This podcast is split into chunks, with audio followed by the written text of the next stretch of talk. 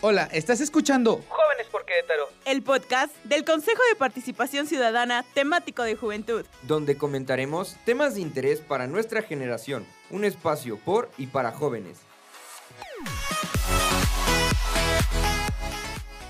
Bienvenidos amigos nuevamente a este podcast del Consejo de Participación Ciudadana temático de juventud. Les saluda su amigo Cristian Bautista Vera. El tema que estaremos dialogando el día de hoy es educación financiera, un tema que muy seguramente eh, les podría interesar a todos, pero en especial a los jóvenes. Como breve introducción me gustaría compartirles una frase del inversionista Warren y es una frase que dice, no ahorres lo que te queda después de gastar, gasta lo que te queda para después ahorrar. Entonces, este tipo de frases son las que nos dan luz en las finanzas personales y para poder aprender un poco más sobre este tema, el día de hoy nos acompaña Jorge Camargo, quien es CEO fundador de ProSalud México. Muchas gracias por acompañarnos el día de hoy, Jorge. Y bueno, ¿cómo te encuentras? Cuéntanos. ¿Qué tal, Cristian? ¿Cómo estás? Muchas gracias por la invitación. Me encuentro excelente. La verdad es que me gustó mucho la invitación, sobre todo para este tema. Anteriormente me han, me han, entrevistado en radio, televisión, en muchísimos medios de comunicación y siempre han sido con el tema de entretenimiento, que ahorita vamos a hablar un poquito de, de, mi background, ¿no? Pero ahorita hablar de finanzas este, está interesante. Claro, es un tema bien importante. Totalmente. Es un gusto tenerte el día de hoy con nosotros, Camargo. Nos vamos a referir contigo. Camargo, todos te conocemos como Camargo.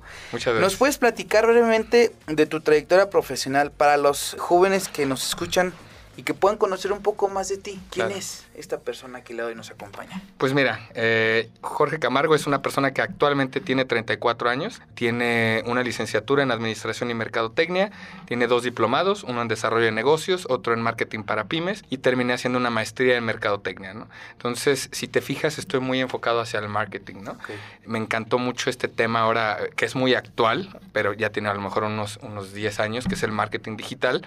Entonces, eh, estoy muy enfocado hacia esos temas actualmente, ¿no? Hablando un poquito de mi trayectoria, yo eh, empiezo mi vida laboral a los 13 años como mesero y posteriormente pues con trabajos así, ¿no?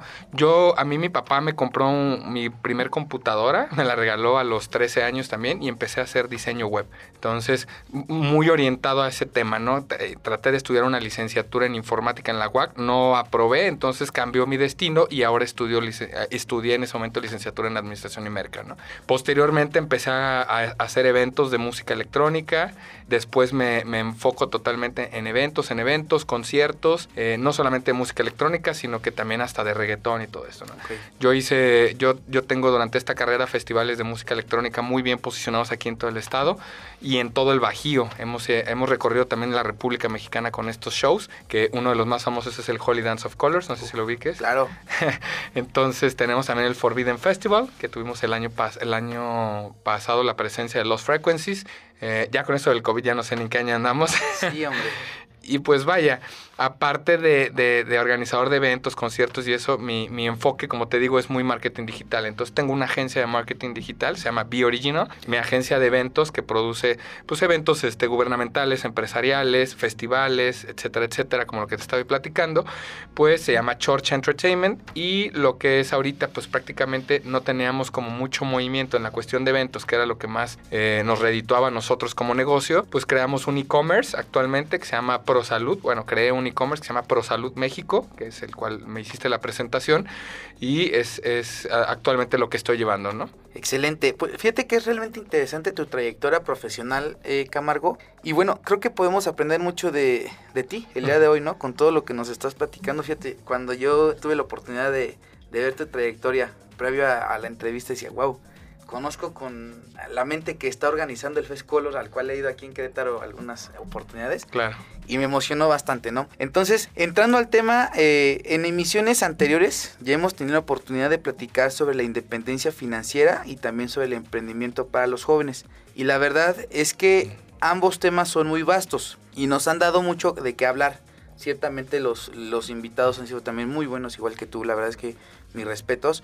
Y hemos identificado eh, que todo gira en torno a tener una educación financiera sólida. Y es que en nuestro país, desafortunadamente, una gran parte de la población, incluidos los jóvenes, no sabemos manejar correctamente las finanzas. A veces nos falla un poquito ese tema. La cultura del consumismo genera en nosotros que el ahorro se va en algo bien fácil, ¿no? Entonces, es un tema que nos preocupa y por eso quisimos abordarlo. Y en tu opinión, cuéntame, ¿cuáles son los errores más comunes que cometimos como jóvenes a la hora de manejar dinero. Claro, pues te hablo de la voz de la experiencia, obviamente, ¿no? Sí, yo tuve todos los errores, eh, yo pasé por muchísimas fallas en mi sistema, obviamente, en mi sistema financiero sobre todo, y pues los errores más comunes es gastar más de lo que ganas, ¿no? Irte de fiesta y, que, y querer aparentar una persona que no eres a lo mejor también puede ser eh, motivo de, de, de lo que veo ahorita en los jóvenes, ¿no? Realmente si llegan a trabajar o algo por el estilo y si llegan a ganar cierta cantidad de dinero, casi casi destinan el 95%, 90% en, en la fiesta, en el alcohol o en todo eso. Si yo creo que ahorráramos esa, eh, aunque sea alguna parte de eso, de ese gasto, creo que pudiéramos hacer mucho más, pudiéramos tener proyectos de emprendimiento, pudiéramos hacer mucho más. Y otro de los gastos eh, más comunes entre los jóvenes es obviamente gastar en ropa y en cosas banales, cosas que realmente, digo, sí las necesitamos y todo eso, pero podemos prescindir de ellas si bien, igual, como te comento, invirtiéramos más en producir más dinero, ¿no? Muchas veces nos quejábamos, bueno, yo me quejaba de, niño, ¿por qué mi papá no me da más dinero? Y era, em, la, la, pregunta estaba mal formulada, ¿por qué no mejor con lo que me da produzco más para poder, este, obviamente, comprarme lo que yo quería en aquel entonces, ¿no? Y la verdad es que sí, aprendí a lo mejor muchas lecciones, entonces empecé a, a emprender desde los 18 años, yo ya tenía como mi primer eh, negocio, eh, fue también un negocio en línea, y pues lo que hacía básicamente era pues muchas veces ahorrar y comprarme lo que yo quería. Yo, mi primer carro, por ejemplo, fue un BMW y fue algo que exageré un poquito, pero pues que yo quería, ¿no? ¿Sabes? Claro. Entonces, pues sí lo logré y fue con muchísimo trabajo y esfuerzo, ¿no? Sí, eh, dicen que a veces no hay dinero que nos alcance, ¿no? Entonces, y más tratándose de ese tipo de, de lujos banales, como tú lo comentabas, la ropa, el alcohol. Y a veces se nos hace tan fácil, ¿no? Porque no pensamos en, en el mañana, sino que solamente vemos en el, en el hoy. Entonces, a veces gastamos ese dinero en cosas muy tontas y la verdad es que sí. Y creo que precisamente por eso necesitamos jóvenes como tú que nos compartan su experiencia uh -huh. y sobre todo este, pues este camino que llevas recorrido que te ha llevado al éxito al día de hoy, ¿no? Claro que sí. Como comentabas, eh, eh, en esta edad, cuando nos adentramos al mundo de las finanzas, quizás algunos ya tengan un poco de experiencia previa, ¿no? Porque muchos han emprendido. Uh -huh. Sin embargo, el que nos pueda compartir y el que nos puedas compartir tu experiencia, que es lo que comentábamos hace un momento, nos queda muy claro que conoces muy bien cómo manejar el dinero, sin duda alguna. Entonces, y sobre todo cuentas bancarias, que es un tema también importante que traemos lo de las tarjetas. Pásala y pásala y bueno, llega un momento que pobre tarjeta ya no puede más. Claro. Entonces, una de nuestras grandes inquietudes es la apertura de cuentas de, de crédito. Sabemos que no es un tema a la ligera ya que adquirimos compromisos con un banco.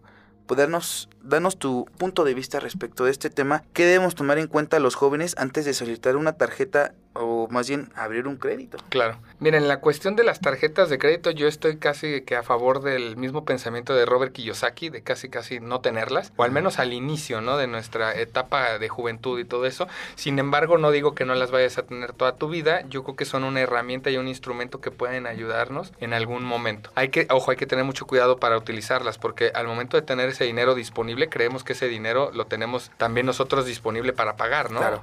Entonces, yo lo que recomendaría, por ejemplo, si estamos emprendiendo, utilizar esa tarjeta de crédito para cosas que nos ayuden a ese mismo emprendimiento, ¿no? Okay. Por ejemplo, tenemos una cita, una reunión, a lo mejor fuera, que es súper importante a la que tengamos que asistir, pues hay que utilizar esa tarjeta de crédito pues para llegar, ¿no? En avión, en donde, como sea, sí. ¿no? Y yo creo que eso nos va a redituar muchísimo, de, eh, muchísimo más después de ese momento, ¿no?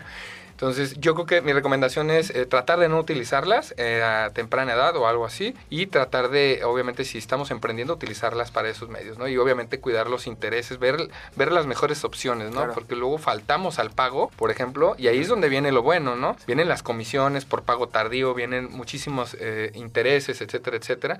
Y hay veces que las tarjetas tienen un interés anual de, de más del 100%. Carísimo, ¿no? tremendo. Fíjate que es, es importante y sabemos que el dinero puede ser muy útil en manos de quien quien sabe manejarlo, que es el tema que comentabas. Y como pudimos platicar, uno de los objetivos de que los jóvenes tenemos en mente es el poder llegar a tener una independencia financiera. Y el tener educación financiera nos permite tomar mejores decisiones eh, cuanto a nuestros ingresos y gastos que podemos ver reflejado en este tema de finanzas sanas. Entonces, fíjate que yo me quedo con una reflexión de lo que dices, no gastar más de lo que no tienes. Y a veces creo que aplicamos todo lo contrario, ¿no? Sí. Gastamos y gastamos y bueno, al rato ya estamos sudando la gota gorda al final de la, de, de la quincena, ¿no? semana, ¿no? Entonces, ¿qué podemos tener o entender por este término y cómo podemos conseguirlo? Esto solo podría preocuparle a los jóvenes que empiezan a trabajar, el tema de finanzas sanas. ¿A qué se refiere desde tu punto de vista y desde tu experiencia? Pues como lo acabas de decir, cuidar nuestros gastos es muy importante. Eh, muchas veces en nuestros negocios o en nuestros emprendimientos y eso no estamos cuidando la caja del dinero, por así decirlo, ¿no? Lo que es el dinero líquido, ¿no? Eso es muy importante tanto para la persona que trabaja como para la persona que tiene un negocio o algo así. ¿Por qué? Porque te, te voy, a, eh, te voy a contar una anécdota muy sencilla. Si, por ejemplo, tú estás vendiendo algún producto o servicio y al rato, por ejemplo, te llega un cliente que te va a pagar a 30 días, ¿con qué dinero vas a pagar lo- la mercancía que vas a necesitar para, ¿cómo se llama? Para abastecer a tu cliente y a tu cliente le vas a ganar un, un 100% de la utilidad o algo así. Entonces, si, cuidara, si cuidáramos nosotros el dinero de caja o el dinero líquido el dinero que tenemos, nos ayudaría a hacer esa compra, nos ayudaría a salir adelante y sobre todo aguantar esos 30 días que nos va a tardar el, el pro- el cliente en pagarnos. ¿no? liquidar, claro. Entonces, eh, eso es muy importante. Esas finanzas sanas, eso es cuidar nuestros eh, gastos, tratar de no sacar eh, todo el dinero para nosotros, sino reinvertirlo. Yo lo que hago es reinvertir casi mayor parte de mis ingresos en publicidad, porque sé lo redituable que ha llegado a ser. ¿sabes? Claro, tener un buen manejo de los ingresos y de los egresos. Totalmente. ¿No? Es eso y, y a veces creo que nos fijamos más en los egresos que en los ingresos, ¿no? Pues las finanzas sanas también va a ser muy importante hacer tus números, ¿no? Llevar un Excel y decir, ¿sabes qué?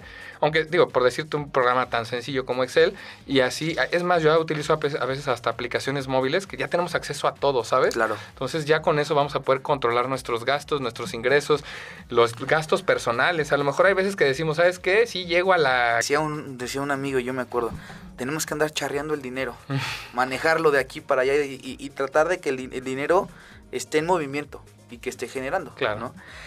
Fíjate que sin duda alguna eh, me gusta lo que estamos platicando el día de hoy y podemos ampliar un poco más nuestro eh, panorama de finanzas. Podemos seguir platicando por horas, pero tenemos muy poquito espacio. Y bueno, a, a ver, eh, Camargo, ¿podrías recomendarnos algún libro que pueda guiarnos en el mundo de las finanzas? Sí, totalmente. Y yo creo que con el libro que yo empecé, y ahorita lo mencioné, fue el de Padre Rico, Padre Pobre. Ah, sí, Robert bueno. Kiyosaki, haz de cuenta que las preguntas que me estás haciendo prácticamente te las responde él. Cómo controlar el, la- el flujo de dinero, cómo no tener una tarjeta de crédito tan a temprana edad, cómo ahorrar también el dinero y sobre todo invertir, invertir en activos, no en pasivos. Efectivamente. ¿Sabes? No hay que invertir en, en un carro, sino en a lo mejor una propiedad, un terreno, a lo mejor una oficina que al rato la vas a rentar o algo por el estilo. Son como puntos muy importantes. Digo, te estoy hablando ya a grandes rasgos. Si, si te vas a, cosas más pequeñas, pues tratar de invertir para que te reditúe más. Y si ahorras el dinero que gastas ahorita, al rato lo vas a ver muchísimo más en una, en una vida to- totalmente tranquila, ¿no? Sí, claro.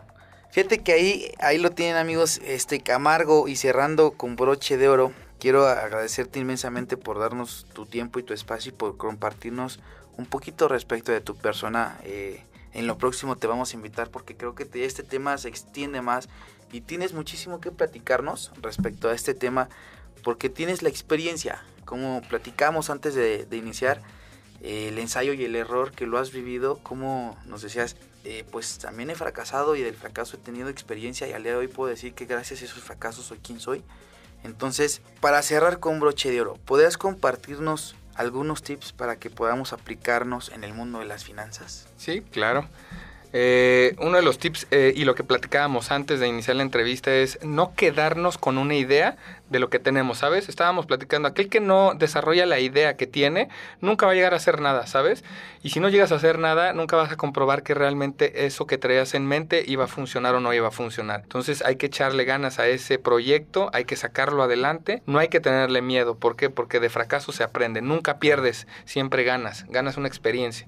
Entonces, ese yo creo que es el tip más importante y yo creo que muchos chavos eh, se han de quedar con la idea de, de decir, ¿sabes qué? Eh, tengo esto, pero no tengo dinero para hacerlo. No necesitas dinero a veces, necesitas la cabeza, la inteligencia para poderlo lograr y, y yo creo que a lo mejor consigues a un inversionista que, que le apueste contigo porque le vas a platicar el proyecto, Claro. porque él va a ganar, porque todos van a ganar.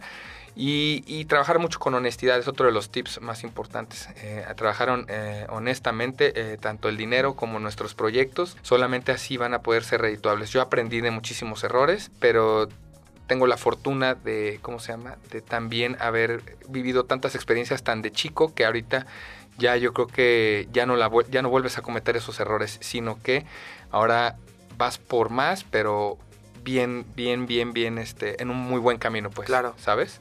Ya con la experiencia y también escuchando a los que nos anteceden un poquito en la vida, ¿no? La experiencia también cuenta mucho de, de, los papás y de aquellos que ya han emprendido, ¿no? Sí, hay que hacerle caso a ellos. Total. Eh, muchas gracias, Jorge. En verdad, eh, el día de hoy eh, me da mucho gusto que hayamos platicado respecto a este tema. Y nos despedimos, amigos. Yo soy Cristian Bautista Vera. Soy el anfitrión el día de hoy con este invitadazo de lujo.